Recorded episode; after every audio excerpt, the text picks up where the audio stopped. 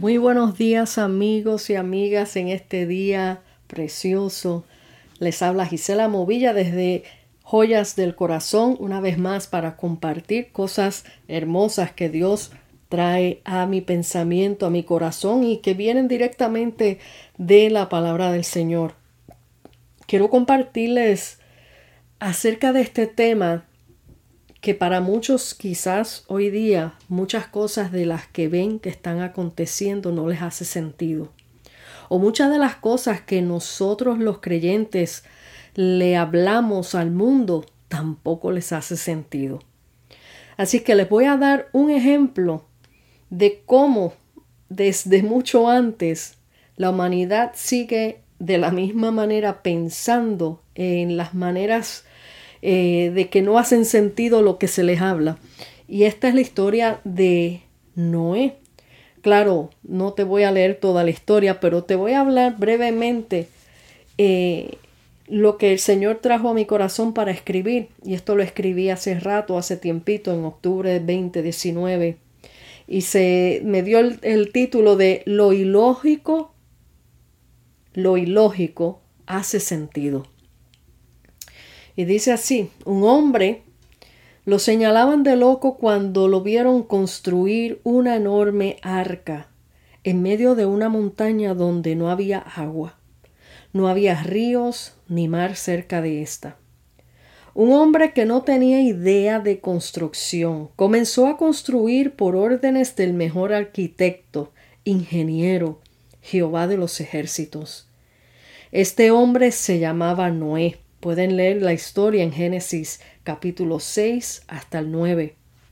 Noé recibió instrucciones exactas de Dios, medidas perfectas, materiales específicos para la construcción del arca.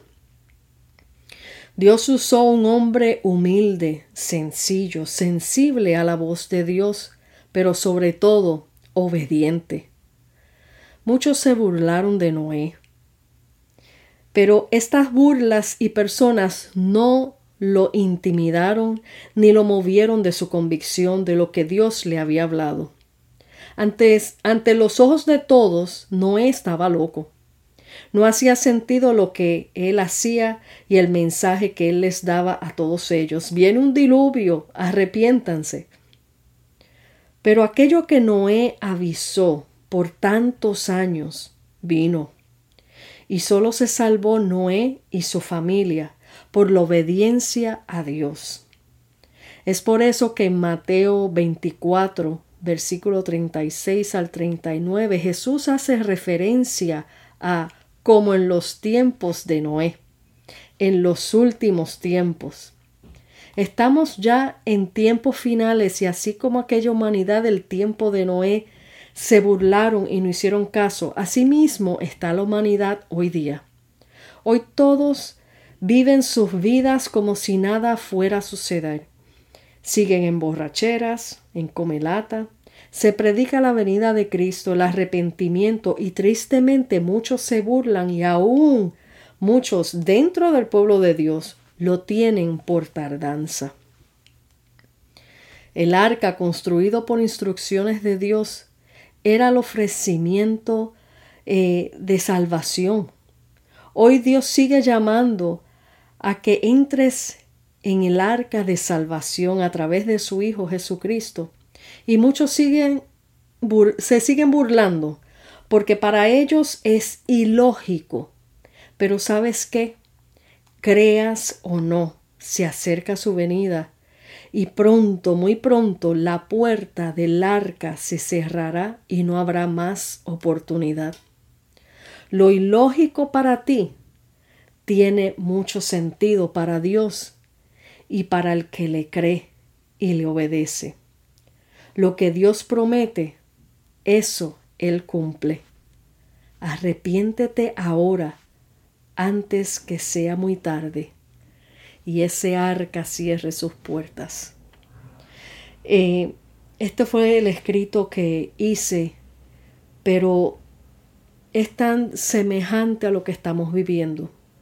Como dicen las escrituras en Mateo, como decía Jesús, como en los tiempos de Noé. Jesús estaba dando esa referencia para las señales del fin, porque aunque la palabra no te dice el día ni la hora, porque la misma escritura habla que ni los ángeles saben el día ni la hora, solamente el Padre, cuando el Padre dé la orden a su Hijo, arrebatar a su novia, a su iglesia. Pero si estamos viendo todo alrededor se asemeja a como en los tiempos de Noé. En los tiempos de Noé eh, había, había demasiado ya de pecado. Por esa razón vino el Señor a traer ese diluvio para limpiar la tierra. Pero en este tiempo Él viene a arrebatar a su iglesia y está avisando, está con todas las señales dentro de su palabra. Si leen Mateo 24 completito, ahí Él da todas las eh, señales de los tiempos finales y si lees detalladamente, vas a ver que estamos ya en ese tiempo. No podemos desperdiciar más el tiempo. Creas o no, viene un final sobre esta tierra, viene eh, algo desastroso para todo aquel que no haya querido creerle y dar su vida al Señor. Él va a arrebatar a su iglesia fiel, a aquellos que le amaron, que le sirvieron por encima de toda oposición que esta tierra trae. Pero Él no quiere que nadie se, se pierda. Por eso Él continuamente da este mensaje de salvación para todo aquel que quiera creer y dar su vida al Señor. Tiene franca entrada al reino de los cielos y va a ser salvado de toda cosa terrible que a esta tierra eh, le ha de llegar. Así que es algo para nosotros meditar, no es nada para uno eh, eh, meter miedo, sino que es algo que ya está escrito. Y como dije antes, cuando Dios da una palabra cuando Dios promete algo, Él lo cumple. Crea quien lo crea y aunque no lo creas, Él lo va a cumplir. Pero qué mejor estar del lado del reino de los cielos y que podamos ser parte de, de estar en una eternidad con Él a salvo de cosas desastrosas que esta tierra se está buscando por desobediencia a Dios. Así que medita en estas palabras, lee Mateo 24 y si no le has dado tu vida al Señor y aunque no entiendas mucho de esto, Él es fiel para darte a entender estas cosas, los misterios de su palabra, a medida que tú le das tu vida y tu corazón al Señor. Su Espíritu Santo comienza a revelarse a nuestras vidas, a darnos las instrucciones. Para eso Él dejó el Espíritu Santo a su iglesia, para guardarnos, para guiarnos, para consolarnos, para mantenernos firmes en la fe, darnos la fortaleza y el poder que necesitamos para poder vencer. Así que te insto que en este momento, si tú no le has dado tu vida al Señor Jesucristo, Él es el único camino al Padre. Él es la única puerta al reino de los cielos.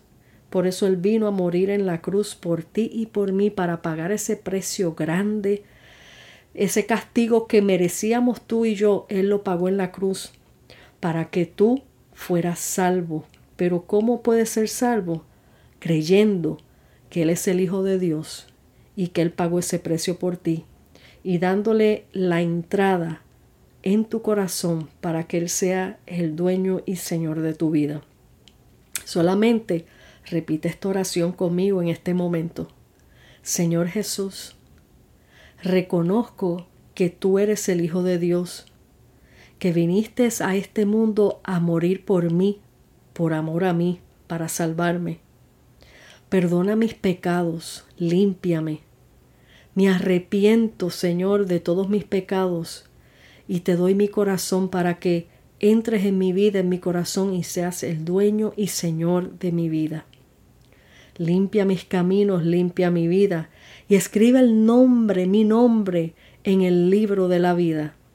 Ayúdame a vencer hasta el final y muéstrame y guíame por dónde debo de andar en obediencia a ti. En el nombre de Jesús. Amén.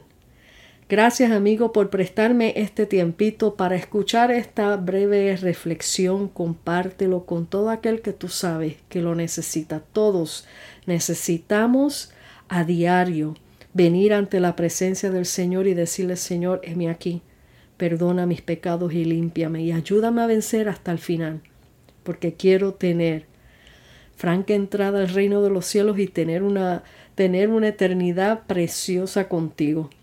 Dios te bendiga, Dios te guarde aquí tu amiga y tu hermana en Cristo, Gisela Movilla, desde Joyas del Corazón.